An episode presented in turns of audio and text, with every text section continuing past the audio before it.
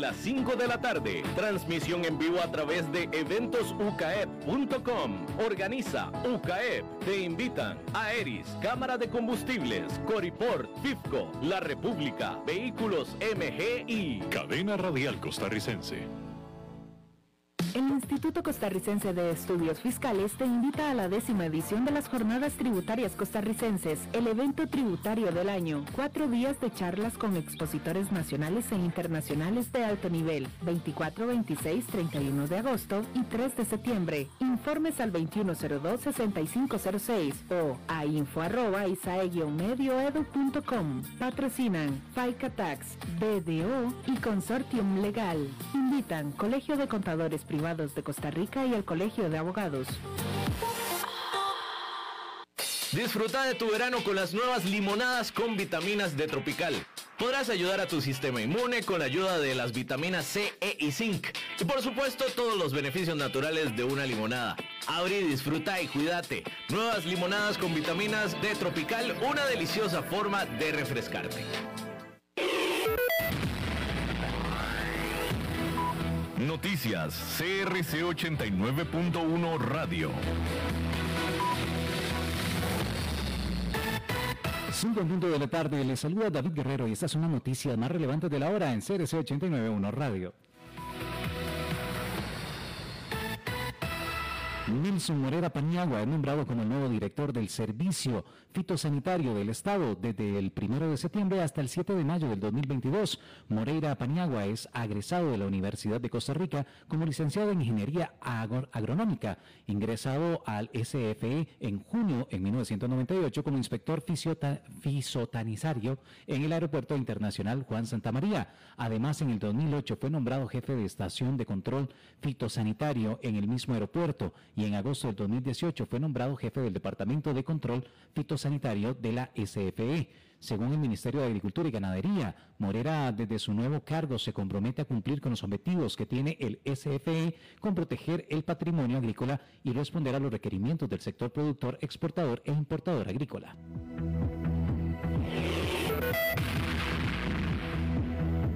Por otra parte, el mercado de fichajes de las principales ligas europeas ha terminado con traspasos de jugadores en los equipos más importantes del mundo, cerrando una de las temporadas de traspasos más mediáticas de la historia. En este último día, la Liga Española se dio a la llegada de Carnavinga al Real Madrid proveniente del State de Rennes del Fútbol Club. En el caso del posible fichaje de Mbappé en el Paris Saint-Germain, no, no ha, dado respuesta por parte del conjunto parisino. Por su parte, el Fútbol Club Barcelona se desprendió de su lateral Emerson Royal, quien se incorporará a las filas del Tottenham. Por otra parte, el conjunto catalán también se podría despedir de Antoine Griezmann, quien regresaría al Atlético de Madrid por una sesión con opción de compra por 40 millones de euros.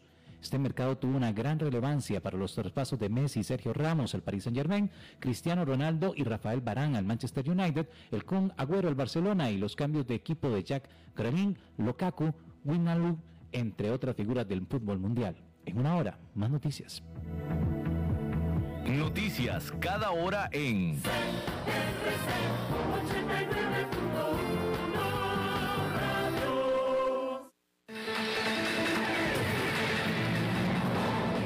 Más noticias en nuestra web, crc891.com. Seguimos en Facebook, Instagram y Twitter como CRC891 Radio y en Telegram como Noticias CRC. Más noticias cada hora.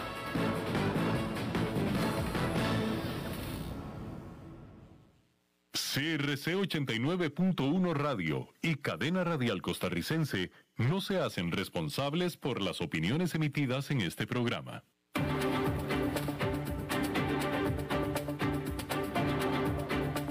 Inicia a las 5 con Alberto Padilla. Un programa diseñado con el objetivo de llevarte diariamente un tema de actualidad, acompañado siempre de reconocidos editorialistas, de lunes a viernes a las 5 de la tarde por CRC 89.1 Radio. A las 5 con Alberto Padilla.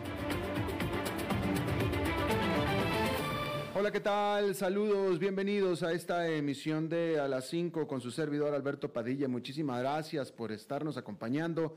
Gracias por estar ahí. Le mando cálidos saludos desde la señal en las instalaciones de CRC 89.1 FM en San José, Costa Rica, desde donde estamos transmitiendo hasta el punto, en el tiempo y en el espacio en el que usted nos está escuchando, porque estamos saliendo en diferentes vías, por ejemplo, en Facebook Live, en la página de este programa a las 5 con Alberto Padilla. Ahí nos puede usted escuchar a la hora que usted quiera, literalmente, y se queda guardado el programa. También estamos saliendo en podcast en las diferentes más importantes plataformas para ello, Spotify, Apple Podcast, Google, Google Podcast y otras cinco importantes más.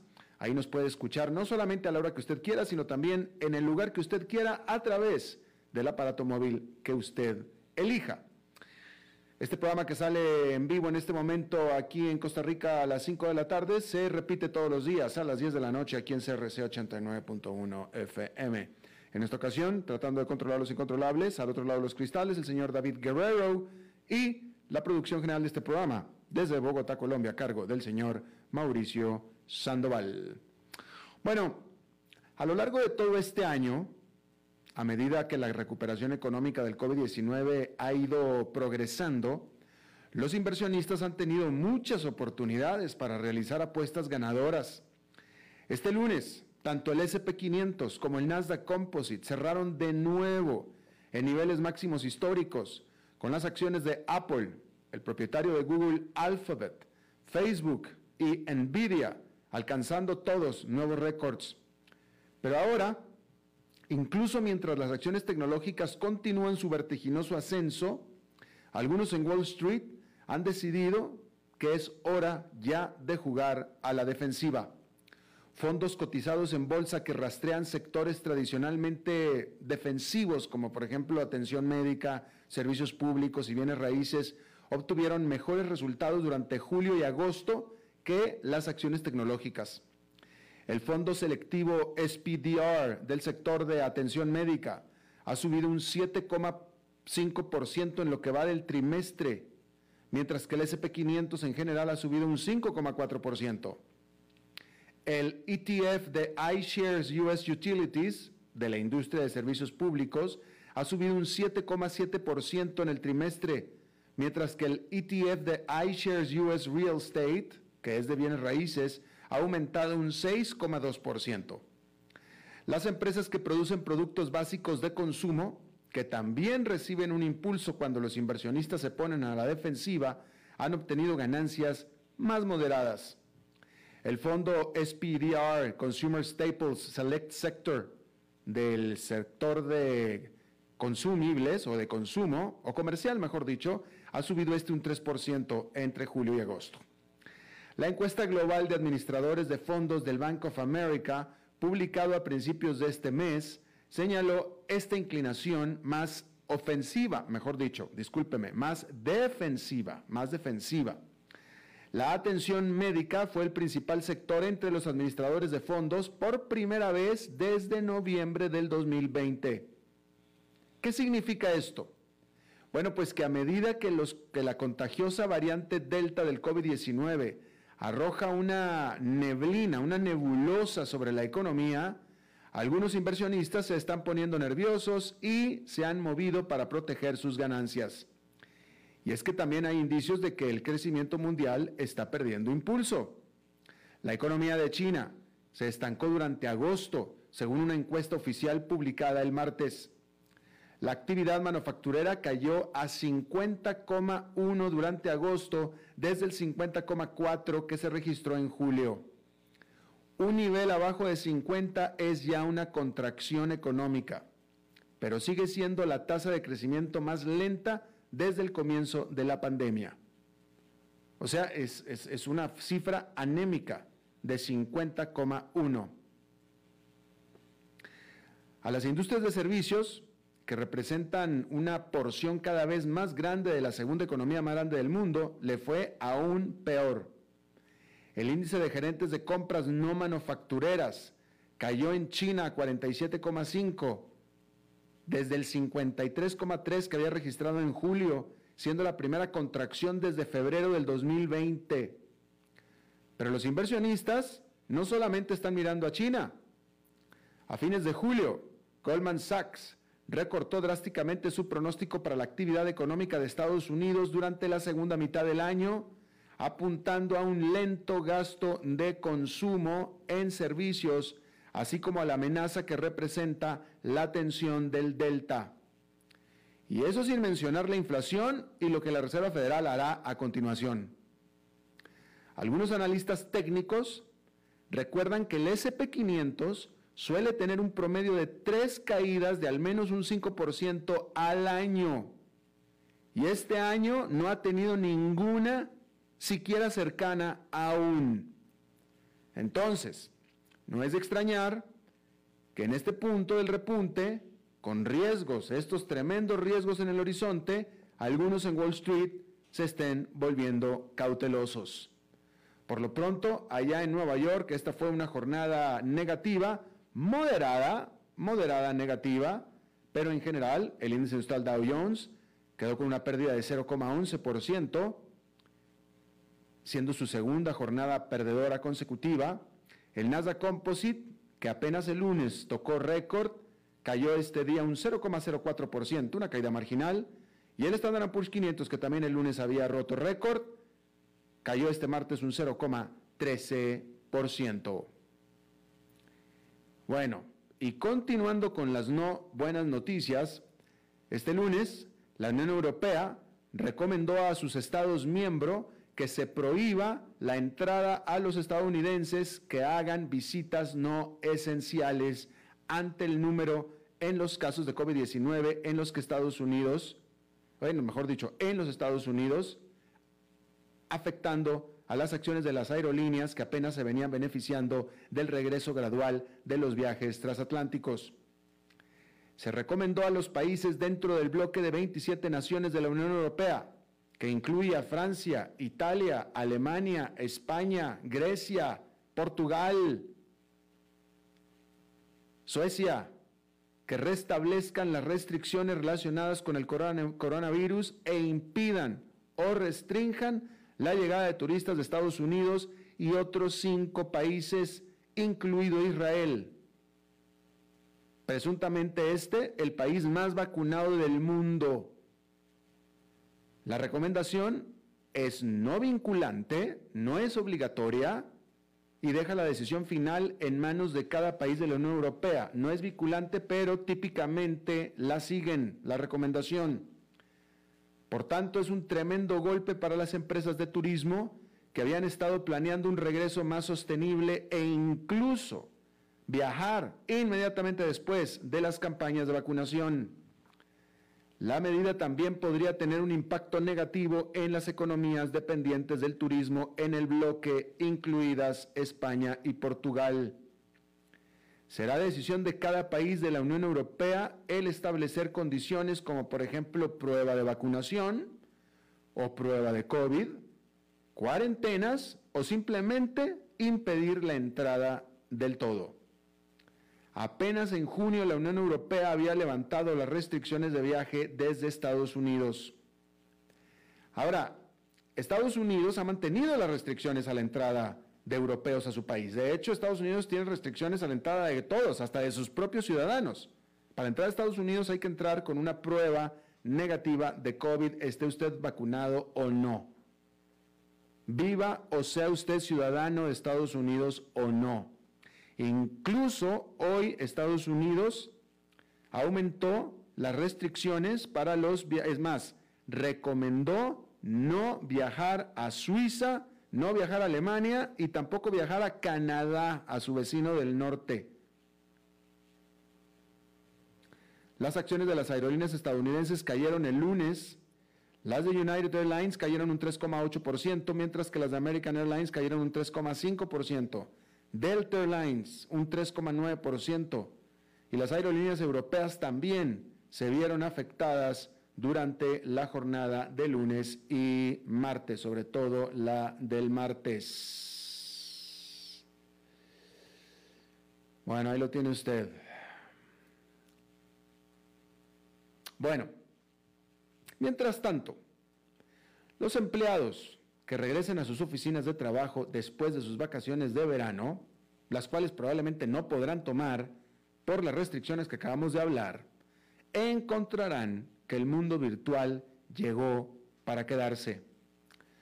Para las empresas, plantea dudas sobre la conveniencia de realizar reuniones presenciales o virtuales o ambas, así como sobre cómo integrar a las personas físicamente ausentes.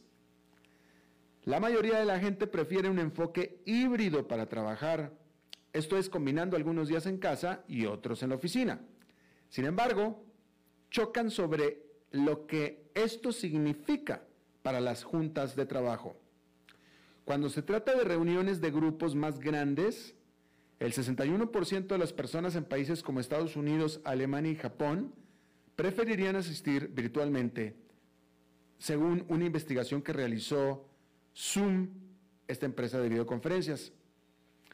Las respuestas también difieren según el género, porque entre los hombres, el 44% informa que preferiría asistir a reuniones de grupos grandes en persona, en comparación con un 33% de las mujeres.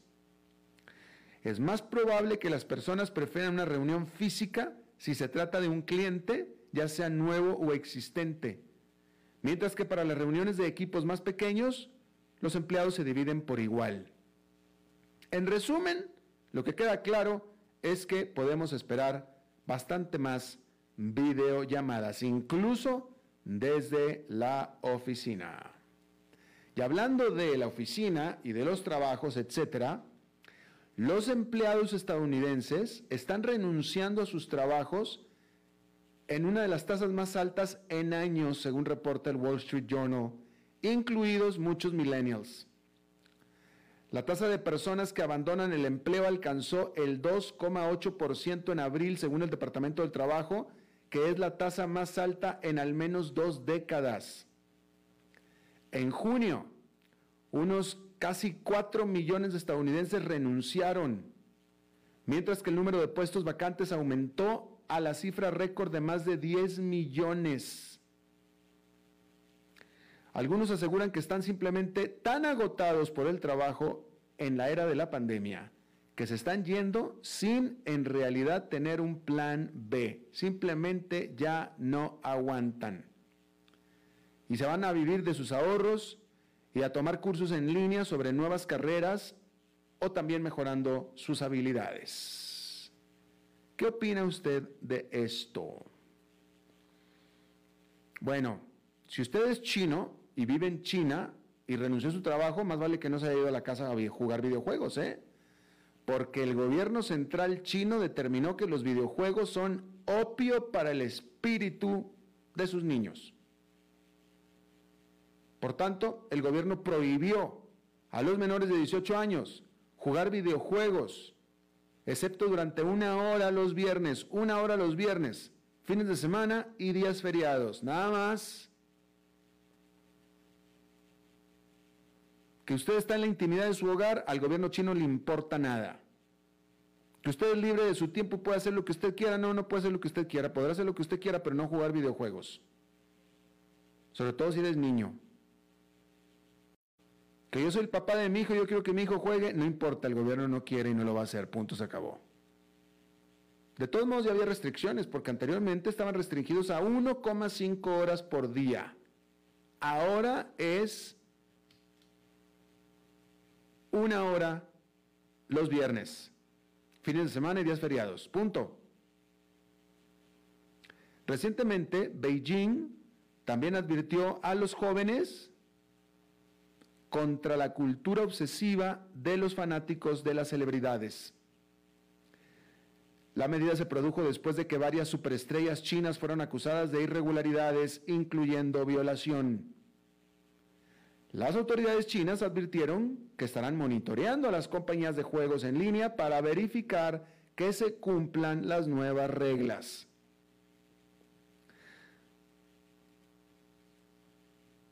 Las acciones de las empresas de videojuegos cayeron con la noticia, con los gigantes tecnológicos del país como Tencent y Alibaba, que ya se encontraban bajo presión, o tal vez mejor se ha dicho bajo opresión por parte del gobierno central chino.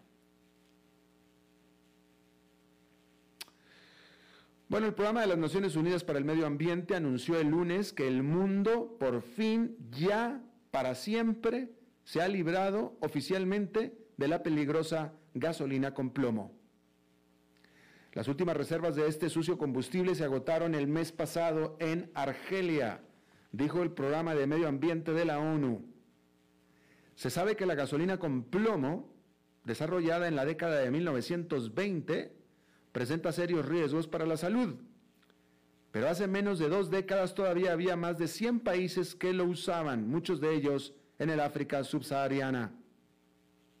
Ahora, el próximo objetivo es eliminar todos los combustibles fósiles, todos, y combinar una mayor parte de ese continente a vehículos eléctricos, según dijo el líder de movilidad limpia del programa del medio ambiente en África. Bueno, ¿es usted de los que se jacta, como yo, de arreglárselas con un, solamente unas cuantas pocas horas de sueño? ¿Es usted de esos? Bueno, pues no lo haga, ¿eh? Porque una nueva investigación muestra que la cantidad de tiempo que duermen los adultos mayores puede afectar la salud de su cerebro. Y aquellos que duermen seis horas o menos tienen un mayor riesgo de demencia. Los participantes en el estudio de la Universidad de Stanford, que informaron tiempos de sueño normales, normal definido como de 7 a 8 horas por noche, obtuvieron mejores resultados que los que dormían poco en las pruebas cognitivas de memoria, lenguaje y otras habilidades. Los investigadores dijeron que el estudio demuestra que es importante mantener un sueño saludable durante la vejez, ya que tanto demasiado como poco también pueden provocar depresión. Bien, hay que decir que los británicos se fueron de Afganistán, llevándose consigo a 15 mil personas, así como a 173 perros y gatos. Los franceses bajaron su bandera tricolor y partieron llevándose a 3 mil personas, incluidos a más de 2.600 afganos. Alemania consiguió 5.100 antes de poner fin a su propio puente aéreo. Los últimos en irse fueron los estadounidenses, casi a la medianoche del lunes, cumpliendo la promesa del presidente Joe Biden de partir antes del 31 de agosto. Poco rato después, un portavoz talibán tuiteó nuestro país obtuvo ya su total independencia. Los occidentales dejan atrás un país controlado en gran parte por los talibanes, aunque hay ataques ocasionales por parte de militantes de la provincia del Estado Islámico de Khorasan, que es el grupo que lanzó el devastador asalto al aeropuerto de Kabul el 26 de agosto. Mientras tanto, los talibanes dijeron que no anunciarán un gobierno hasta que todos los extranjeros se hayan ido. Ahora que los estadounidenses se han ido ya, los afganos pronto descubrirán lo que los talibanes tienen reservado para ellos. Y así comienza otro capítulo, posiblemente también sombrío, de la turbulenta historia de Afganistán. Lo celebraron, por cierto, el despegue del último avión estadounidense con disparos al aire de sus muchas, muchas armas que tienen disponibles los talibanes. Bueno, el enviado climático de los Estados Unidos, John Kerry, quien fuera candidato presidencial, arribó a Asia este martes para comenzar las conversaciones con los gobiernos de Japón y de China antes de la COP26 de esta conferencia climática de las Naciones Unidas que se realizará en noviembre. John Kerry comenzó su viaje aterrizando en Tokio y después de ahí se dirigirá a Tianjin. Estas discusiones, conversaciones, incluirán maneras de cómo reducir la dependencia del carbón porque China, Estados Unidos y Japón, los tres son los más grandes, bueno, primero que nada, China es el más grande, Estados Unidos el segundo y Japón es el quinto más grandes dependientes de carbón y de sus emisiones, respectivamente. China más grande, Estados Unidos el segundo, Japón el quinto. Ahí lo tiene usted.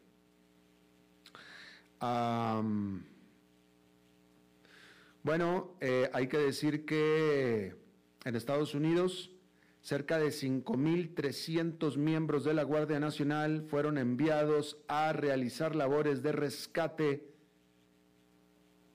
a Luisiana luego del paso del huracán Aida. Cerca de un millón de personas perdieron electricidad en la parte sureste del estado de Luisiana, en la costa del Golfo de México, costa norteña del, del Golfo de México. Se han reportado hasta ahora dos fallecimientos, pero el gobernador de Luisiana, John Bell Edwards, dijo que él espera que esa cifra vaya a aumentar de manera considerable. De celebrar es que el sistema de diques de Nueva Orleans, que colapsó hace 16 años con el huracán Katrina y que después de eso fue reforzado, renovado, reconstruido, aguantó. Felizmente aguantó. De tal manera que habrá habido cualquier cantidad de daños en Nueva Orleans, pero no inundación. El sistema de diques de levees soportó.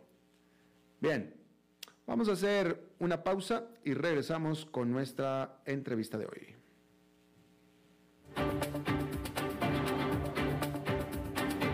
A las 5 con Alberto Padilla por CRC 89.1 Radio. Dijo Salvador Dalí. Un gran vino requiere un loco para hacerlo crecer, un hombre sabio para velar por él, un poeta lúcido para elaborarlo y un amante que lo entienda. Bodegas y viñedos La Iride. Vinos argentinos de la región de Mendoza. Colecciongourmet.com desde Maipú, Mendoza, la tierra del olivo nos llega aceite de oliva Laur. Su delicada y elegante textura, así como su afrutado aroma vegetal, lo convierten en un aceite especial para paladares exigentes. Disponible en tres variedades: Laur Cruz de Piedra, Laur Aceite de Oliva Extra Virgen y Laur Gran Mendoza Aceite de Oliva Extra Virgen. Lo mejor de tres zonas en una sola botella. Galardonado con el Gran Prestige Gold en el Terra Olivo 2018. Aceites de oliva Laur no pueden faltar en tu mesa. De venta en todas las tiendas, don Fernando. Es tiempo de celebrar los buenos momentos. De disfrutar con los tuyos, con quienes te hacen reír. Es tiempo de celebrar lo que te mereces con aquellos que compartís la experiencia de vivir. Porque siempre tendremos a alguien con quien celebrar. La Iride, bodegas y viñedos de la región de Mendoza Búscanos como colecciongourmet.com.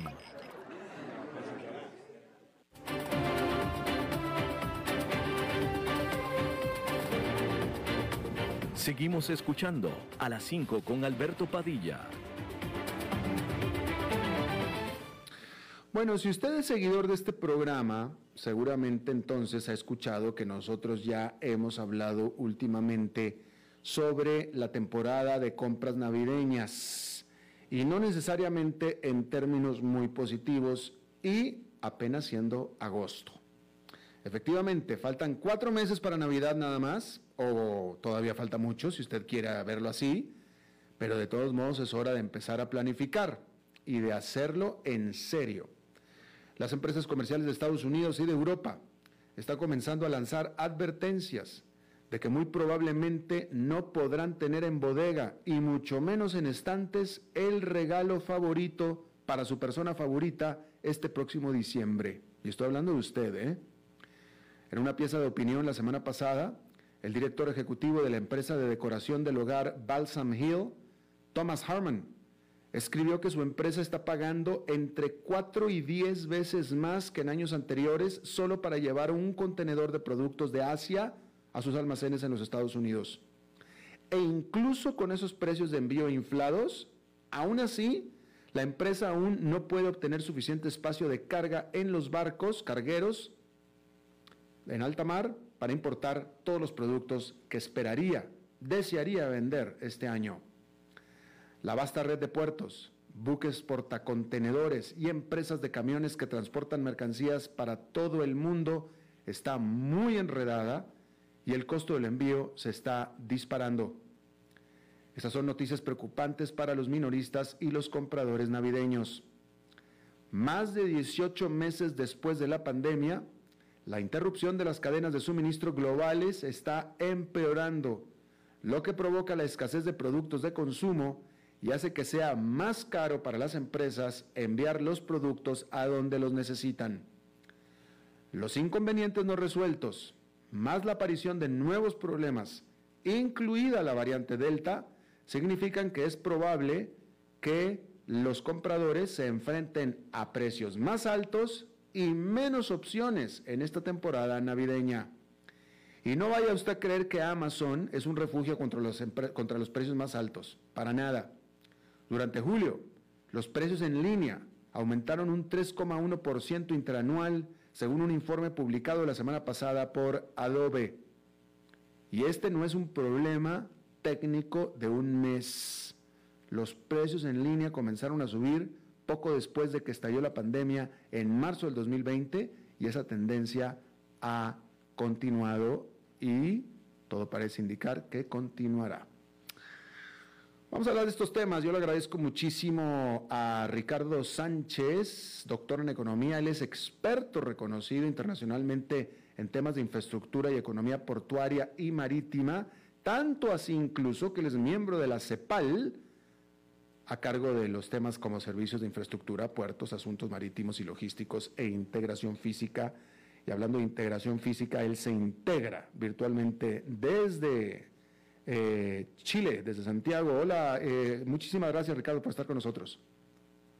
Hola, muy buenas noches Alberto, mucho gusto de estar aquí. Gracias, igualmente. Eh, Ricardo, cuéntanos Mira, déjame te digo una cosa. Eh, yo llevo ya 25 años o más cubriendo temas de crisis económicas, etcétera, y en muchos sentidos esta crisis, esta, esta, esta crisis de la pandemia, pues tiene, tiene muchas eh, similitudes a muchas otras que yo he informado a lo largo del tiempo. Pero este asunto de las cadenas de suministro, este asunto de que las empresas no están pudiendo transportar sus productos, etcétera, esto es nuevo, esto yo nunca lo había visto. ¿Qué está pasando y cuál es el origen de este problema, Ricardo? Bueno, Alberto, es efectivamente tal como tú lo dices, no había pasado esto anteriormente, hemos pasado tristemente por crisis muy duras en América Latina, en el mundo en general, eh, pero esta situación pero esas crisis no habían derivado en esta arista tan particular que vemos este año. Es el aumento, el aumento de los fletes, las demoras en las entregas, incluso, bueno, la posible falta de, de productos, ¿no? ¿Qué está pasando? ¿Por qué? ¿Cuál es el origen de esto? Mira, normalmente se habla de un conjunto de cosas ¿eh? que yo suelo decir que esto es como casi una tormenta perfecta, porque a la crisis provocada por la COVID-19 y una tremenda baja en, el comercio mundial que ocurrió a la mitad del año pasado, hasta la mitad del año pasado, le siguió un, cierto boom de demanda en algunos lugares del mundo. Las compañías de transporte habían retirado servicios, habían retirado barcos del servicio, eh, entonces se vieron un poco sobrepasadas por esa demanda y esto se empezó a, degenerar, por ejemplo, cuando se trabó el canal de Suez. Recordarás el episodio del Evergiven hace unos cuantos meses atrás que bloqueó el sistema del principal sistema de transporte mundial, que es el canal de Suez. Eh, se empezaron a congestionar los barcos, eh, los puertos no daban abasto a recibirlos, empezaron y por lo tanto eh, los barcos empezaron a, salir llenos y por lo tanto los contenedores que tienen que ir vacíos de una parte del mundo, a China, a Japón, a Corea, etcétera, a cargar, entonces se quedaron sin contenedores y todo esto se combinó de una forma tal que empezaron a no haber suficiente capacidad de transporte. Eso, por eso decía que es casi como una tormenta perfecta, es decir, todo ocurrió y se combinó al momento, ¿no? Claro. Ahora, sí. yo no, digo que, además este, también hay un motivo muy, muy cierto, que hay una concentración en el mercado de transporte de contenedores en el mundo que tampoco se había registrado anteriormente. Entonces, es un elemento que también hay que tomar en cuenta. Claro, para cuando pasó lo del Ever Given ya, ya la situación ya estaba premiante. De hecho, eh, te comento a ti y le comento a los seguidores, si es que se acuerdan, eh, más o menos en noviembre del año pasado, habrá sido esto, noviembre del año pasado, habíamos nosotros entrevistado sobre otro tema, vaya, otros, otros temas, a uno de los altos ejecutivos de Maersk, que es la naviera más importante del mundo. Y eh, dentro de lo que estábamos hablando, y esto fue en noviembre pasado, este ejecutivo aquí en este programa nos había hablado de que, nos habló, nos dijo, nos puso sobre la mesa de que ellos estaban empezando a ver un cuello de botella muy grande con los contenedores. Esto fue el año pasado, ya a finales del año pasado. Eh, pero yo no alcanzo a entender, este, Ricardo, cuál fue, qué es lo que hizo que se hiciera este cuello de botella con los contenedores. ¿Qué fue lo que generó que los contenedores vacíos se quedaran en un lado del mundo mientras que los bodegas, es decir, según recuerdo que nos explicaron, pero nunca entendí la determinante era, los contenedores están vacíos en, Estados Unidos o en América y Europa, mientras que en China, que están todos los productos que se quieren exportar, no, no, están los contenedores, no los, no los pueden cargar y no los pueden mandar, y los contenedores no pueden llegar a Asia. Entonces no puede haber ese intercambio, y nunca entendí por qué se dio eso. Bueno, desde que existe el comercio, eh, tú sabes, el comercio va en un sentido, ¿no? Ahora viene todo de Asia al resto del mundo, especialmente América, América Latina, especialmente América del Norte y, un poco también Europa. Entonces, claro, todo lo que se carga en, Asia, en Corea, en China, en Japón, etcétera, y Tailandia, etcétera, se viene para acá, acá en el resto del mundo se vacía el contenedor, se, se trae toda esa mercancía y el contenedor se queda vacío. Y de allá, del otro lado, no hay contenedores en los cuales mandar nuevamente el comercio. Entonces, este es un tema que va complicando. Lo que podemos dar a entender es que toda la cadena de suministro se ha ido atochando, se ha ido este, alterando el normal funcionamiento y ahora es un problema que va creciente. Entonces, ahora, si eso alcanza para explicar que un, el, precio de un contenedor, el transporte de un contenedor, haya aumentado 10 veces, pues déjame decirte que no que se entiende que hay un atochamiento, que se entiende que hay una, una, falta de fluidez en la cadena, pero no tanto como para aumentar 10 veces. Fíjate que si te recuerdas la gran crisis anterior, la del 2009, hubo una situación similar, y, sin embargo los, los fletes apenas, apenas se aumentaron entre un 30 y un 40%. ¿Y, y, y por qué acá sí está aumentando de esa manera tan, tan espectacular? Yo lo atribuyo a dos motivos. Uno es este atochamiento de toda la cadena de suministro, ¿sí? porque también eh, al interior de los países se, provoca ese atochamiento. Eh, y, no sacar los contenedores a tiempo y no volver los contenedores a Asia a tiempo y por lo tanto se va haciendo todo más demorado ¿sí? y, eso hace que la, la fluidez de la cadena de suministro se haya alterado. Pero el segundo motivo es que además ahora hay condiciones económicas en el mercado para hacer subir los precios. Por eso en el 2009 los precios aumentaron 30, 40, 50% en el máximo, pero ahora vemos aumentos de hasta 1000%. 1000%. Ahora, eh, Ricardo, eh, no sé si tú estarás de acuerdo, pero eh, nosotros acá, vaya, las noticias no son buenas, acá lo estamos hablando, estamos hablando de estos aumentos de precios impresionantes. Efectivamente, acá en los supermercados, en todo este continente, desde Estados Unidos hasta seguramente Chile también, eh, pasando por Costa Rica, los precios en los supermercados han aumentado, han ido en aumento. Eh, no hemos vivido todavía mucha escasez, pero por los reportes que estamos leyendo, Ricardo, me parece a mí que se nos va a venir encima a nosotros, y tú me vas a decir si es cierto o no, una gran escalada de precios y una escasez de productos.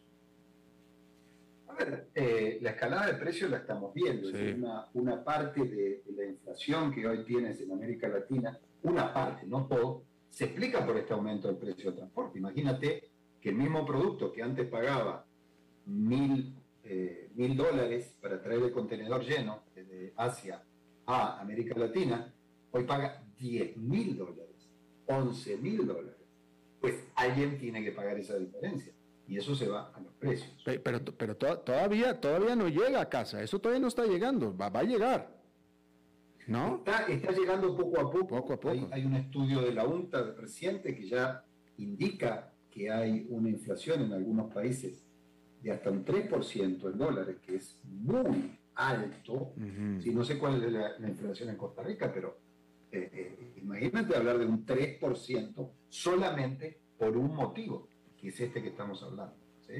Entonces, eso poco a poco va llegando. Eh, poco a poco se va viendo, lo vemos aquí en Chile, faltan, efectivamente faltan productos. No es que haya una situación desesperante, pero sí efectivamente hay eh, falta de productos que tradicionalmente nunca, nunca faltaban. ¿no? Ahora, eh, pregunta, ¿estamos hablando de productos básicos? o de productos especializados. Me da la impresión a mí, y esta es parte de la pregunta, que es más bien especializados. Yo eh, compré un aparato electrónico hace pues ya casi dos meses en Amazon. Este aparato iba a venir de China y es fecha que todavía no llega. Eh, todavía no llega. Este, entonces estar atorado sin contenedor en algún lado. Ahora, pero, pero entonces, ¿estamos hablando de ese nivel de, productos sofisticados o estamos hablando también de productos de consumo básico? No, estamos hablando principalmente de productos manufacturados. Exacto. Eh, para los países que son importadores de bienes de consumo, sea de consumo duradero, sea de consumo de corto plazo, pero manufacturados, esos son los que más se están resintiendo la electrónica en particular se resiente muchísimo porque hay un doble problema, que es que el, chip, ¿sí? que tiene que ir a la China para ser montado en un, en un aparato que finalmente será tu laptop, ¿sí? también está teniendo problemas para llegar. Y después tiene problemas para ser montado y para volver a distribuirse al resto del mundo. Por eso hay la electrónica eh, dependiente de chips está sufriendo eh, demoras, retrasos mayores. Y aumentos de precios. Fíjate, eh, lo habrás notado, que, los precios de computadores, de laptops han aumentado, parcialmente por esto. Claro, claro. Ahora, de nuevo, los reportes son apenas hasta ahora, pero la situación, como estábamos diciendo, que me lo dijo el de Maersk, fue desde el año pasado. Yo recuerdo, el año pasado, hace aproximadamente un año, mi hijo menor, que estaba entrando recién a la universidad a estudiar ingeniería, me pidió una computadora muy sofisticada, muy a la orden que él quería para sus estudios de ingeniería. Y cuando la empezamos a pedir, y esto está hablando de hace un año, esto fue hace exactamente un año, cuando la pedimos en línea, eh, nos dijeron, sí, como no, te la armamos, etcétera, no, no hay ningún problema, pero te la vamos a entregar hasta dentro de dos o tres meses, si no es que hasta más. Y eso fue hace un año. Entonces yo mandé a mi hijo que comprara su computadora la que tuvieran en la tienda y eso fue lo que finalmente hizo. Pero lo que, lo que estoy tratando de decir es que este es un problema en realidad que viene desde el año pasado. Lo que pasa es que hasta ahora está haciendo noticia. Está haciendo noticia porque también se ha agravado un poco el problema. Sí, claro. Se ha agravado, fíjate, el, cierre de los puertos en China este último mes. Sí. Una semana, imagínate la cantidad de contenedores que se embarcan en China, que durante una semana se haya cerrado el puerto no se hayan cargado los barcos, no se hayan cargado los contenedores. Todo eso va generando un efecto de cascada en cadena hacia el resto de la cadena de suministro. Por lo tanto, el problema se ha agravado un poco, ¿no? Claro. Eh, no sé tú y lo vamos a notar especialmente en octubre, yo diría, este, Exacto, y precisamente iba a decir yo, Ricardo. Exacto, precisamente yo iba a decir, y no sé si tú estás de acuerdo conmigo, pero por todas estas señales, yo diría que lo que deberíamos de hacer, quien quiera que estemos escuchando esto, si tiene contemplado comprar regalos para esta Navidad, mejor váyanlos comprando de una vez. Y si los ve en el estante, cómprelos de una vez. ¿Qué opinas tú, Ricardo? Opino igual y te, agregaría una segunda cosa, que si no está apurado para comprar, espere. Espere porque después va a pagar menos por bueno, pero, eh, eh, pero, pero espere, espere un año, o sea, de aquí al próximo año, etcétera, ¿no? Yo, yo soy un poquito más optimista, pero, pero yo diría que, que para el próximo, eh, digamos, abril, ahí la, la situación ya, ya debería estar un poco mejor ah, en este sentido. Que es el próximo año. Eh, y, y, es cierto, yo estuve, yo estuve ahora con ejecutivos portuarios en Guayaquil hace un par de semanas y estábamos hablando de que ellos esperan que este asunto de esta, esta inflación de precios en los fletes marítimos va a terminar en, una, en un colapso, va a ser una burbuja que va a explotar. Bueno, eh, en algún momento se va, a, se va a demorar. Yo pienso que la, industria naviera se ha fortalecido mucho. Eh, los precios de estos no se pueden sostener tanto tiempo, no se pueden sostener tanto tiempo. Estamos hablando, como te dije antes, un contenedor de China viniendo para América Central se pagaba 800 dólares. En junio del 2020, hoy se está pagando entre 10.000 y 11.000 dólares. Sí, sí, no, no. Entonces, claro, las compañías están ganando muchísimo dinero, pero son perfectamente conscientes que esa no es una situación que se pueda sostener eternamente. ¿no? Entonces yo pienso que ellos están fortalecidos y están viendo cómo, cómo manejar esta situación, si bien de momento les conviene, pero tampoco eh, pueden, puede esto ser sostenido. Sí, no, definitivamente. ¿Tú estimas entonces, de acuerdo a tu experiencia, que para abril vamos a estar empezando a ver la curva hacia abajo? segundo trimestre del año, del año próximo, o sea, dentro, dentro de unos eh, siete, siete meses, siete, ocho meses, eh, deberíamos ya notar este, una, una, tendencia diferente y hacia el final del año próximo, quizás, ojalá, Dios mediante, un retorno paulatino a la normalidad. Bien. Ricardo Sánchez, miembro de la CEPAL, encargado o a cargo de temas de servicios de infraestructura, puertos, asuntos marítimos, logísticos e integración física, doctor en economía. Te agradezco muchísimo hayas platicado con nosotros. Gracias a ti, Alberto. Un gran saludo. Igualmente para ti. Vamos a una pausa y regresamos con Fernando Francia.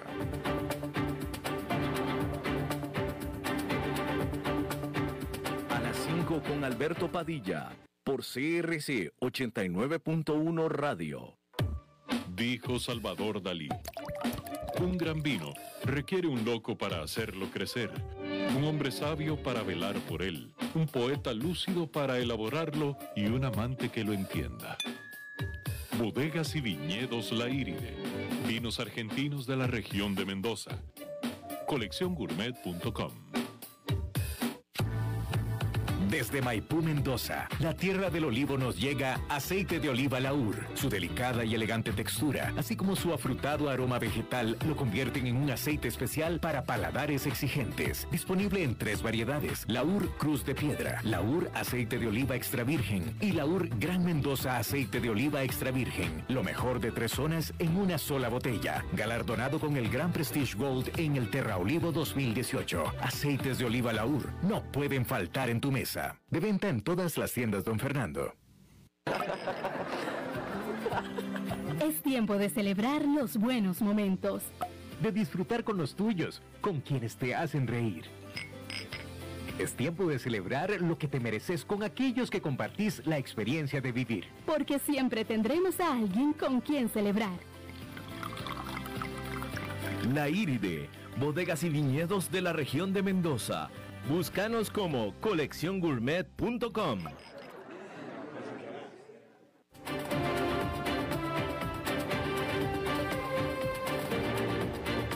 Seguimos escuchando a las 5 con Alberto Padilla. Bueno, es martes y los martes son de Fernando Francia. Fernando. Yo no escucho. ¿Cómo estás, Alberto? Qué gusto eh, pues que estés por aquí, ¿no? Ya en la cabina. Exactamente. viste, el programa por Zoom en estas semanas anteriores, ¿eh? Lo di, lo vi, lo, hice por Zoom en la semana anterior, sí, señor. Y, y, lo viste, porque ahí en la cabina nosotros todos te vemos, pero vos no ves a nadie. Exactamente, sí, señor. Qué curioso. Bien, pues son las nuevas realidades de, de, de nuestra práctica. Eh, periodística en este caso, que pues se puede hacer sí en cualquier parte del mundo, pero en sus diferentes condiciones, ¿no? Definitivo, una, una gran característica. Yo eh, hace tan solo unos eh, seis años, siete años, estaba yo haciendo un programa de radio también para Panamá y para Costa Rica desde Estados Unidos, eh, que también salía por internet, pero para poder sacar la calidad requerida me tuvieron que mandar un aparato, un aparato muy, muy caro, muy grande, que se conectaba finalmente a la internet. Pero ahora ya se puede hacer simplemente con la pura computadora y un micrófono profesional y haz de cuenta que estás en el estudio. Sí, tal cual. Bueno, a veces el, audio puede desmejorarse un poquito, depende exactamente de ese, de ese, micrófono. Alberto, yo te quiero hablar hoy de un tema que está eh, on fire en Costa Rica, como dicen, ¿no? Eh, yo sé que la audiencia es este, internacional, pero vamos a darle el toque internacional. Hace unos meses, un exdirector del Banco, un exdirector país del Banco Mundial aceptó un cargo de ministro de Hacienda en Costa Rica. Tenía credenciales en asuntos económicos y todos asumían que venía recomendado por el Banco Mundial y el Fondo Monetario Internacional por sus 25 años en la primera de estas entidades. No se sabía en ese momento que el pasado reciente de Rodrigo volvería con fuerza a develar rasgos de su personalidad incompatibles con la primera línea de la función pública. Pasó el tiempo, renunció al cargo de ministro por otros temas, hizo bulla en medios y en redes sociales, algunas personas lo comenzaron a seguir y Rodrigo quiso ser candidato por una coalición. No lo logró y encontró un partido que sí lo adoptara y se presentó como candidato a la presidencia. Aquel pasado reciente, en forma de acusaciones y hechos probados según un informe del propio Banco Mundial, volvieron al acecho. Rumores nada más, decía Rodrigo todavía.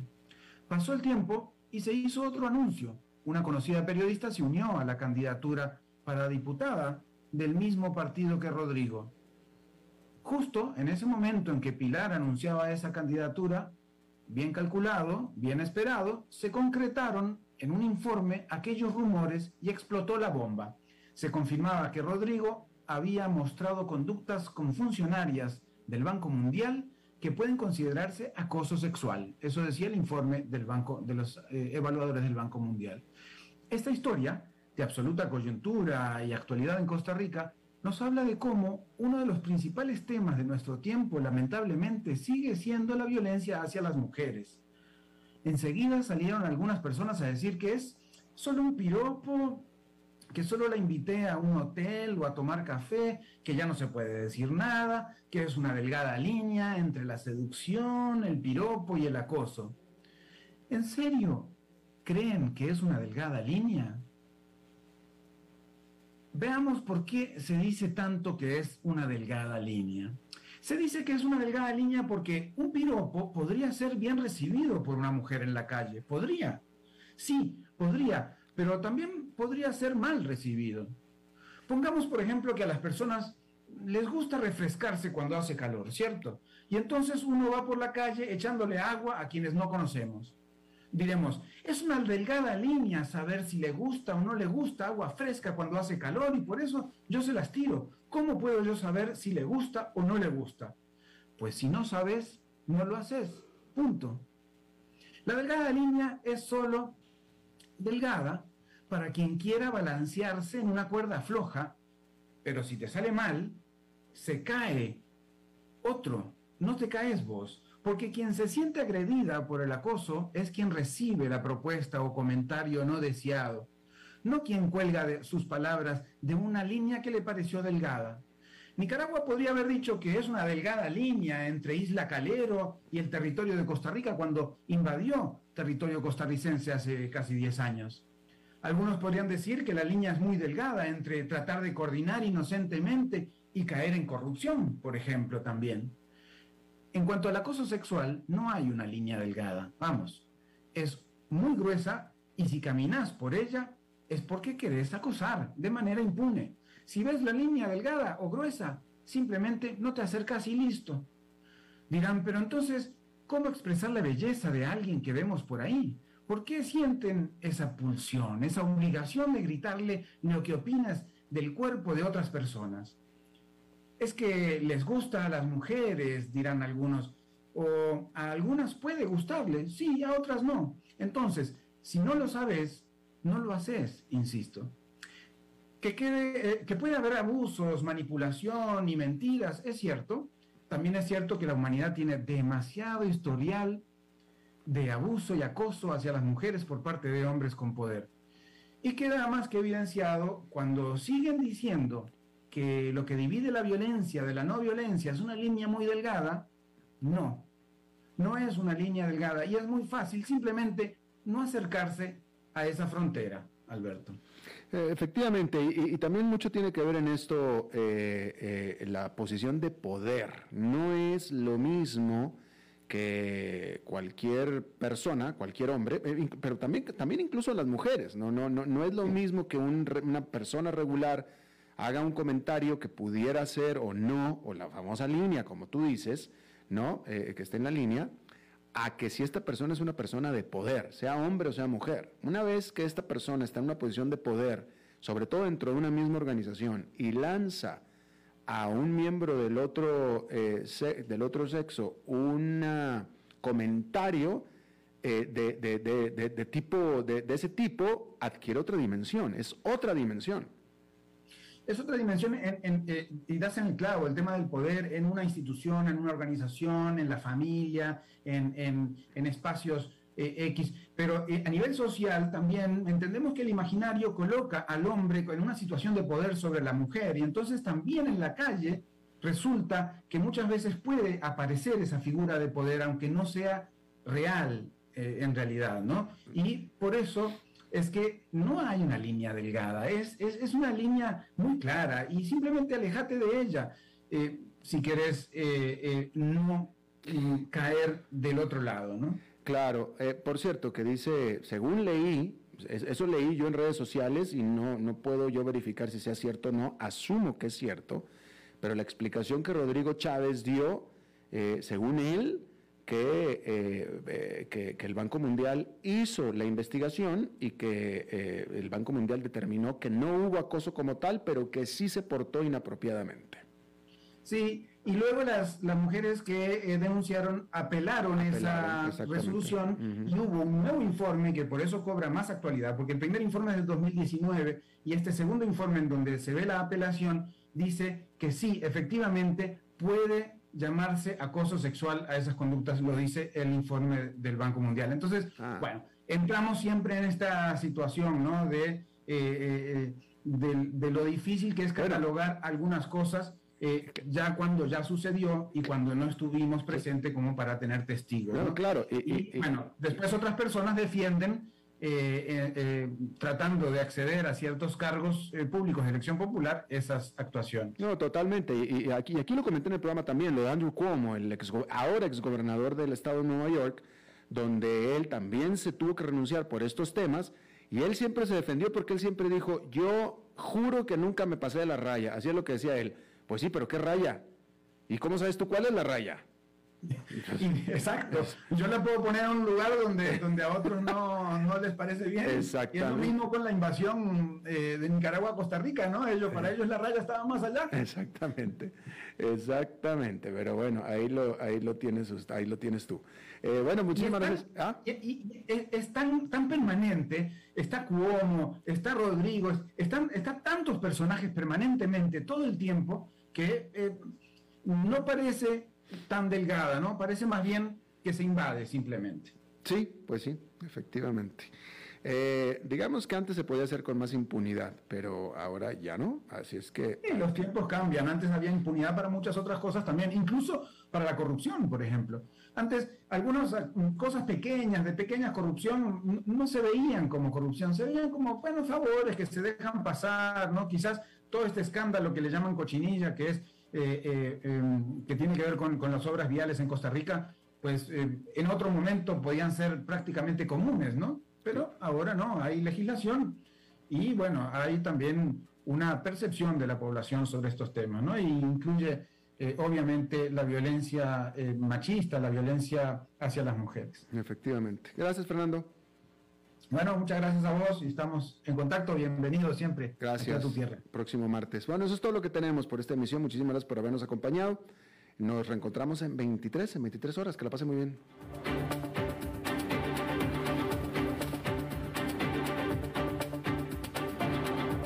Concluye a las 5 con Alberto Padilla Un programa diseñado con el objetivo de llevarte diariamente un tema de actualidad, acompañado siempre de reconocidos editorialistas, de lunes a viernes a las 5 de la tarde por CRC 89.1 Radio, a las 5 con Alberto Padilla.